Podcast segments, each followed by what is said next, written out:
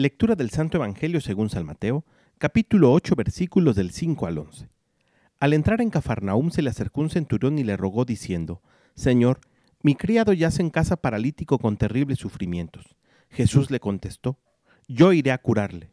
Replicó el centurión, Señor, no soy digno de que entres bajo mi techo, basta que lo digas de palabra y mi criado quedará sano, porque yo también, que soy un subalterno, tengo soldados a mis órdenes y digo a este, vete y va, y a otro, ven y viene, y a mi siervo, haz esto y lo hace.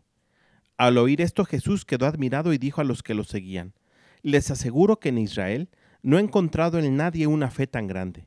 Y les digo que vendrán muchos de oriente y de occidente, y se pondrán a la mesa con Abraham, Isaac y Jacob en el reino de los cielos.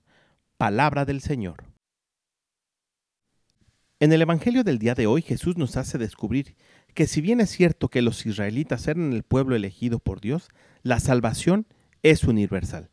Y la fe que encuentra en el centurión es tan grande que se la pone de muestra a aquellos que se consideraban únicos y exclusivos.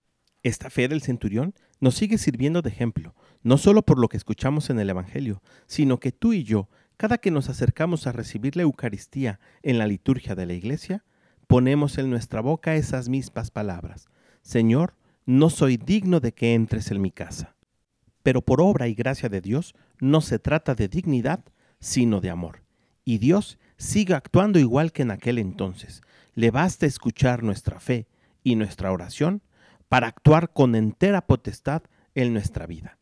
Pidámosle al Espíritu Santo que nos ayude a ejercitar nuestra fe como aquel centurión. Y pidamos también que así como Él pudo intervenir por la salud de su criado, también nosotros podamos intervenir por la salud y necesidades de los que nos rodean.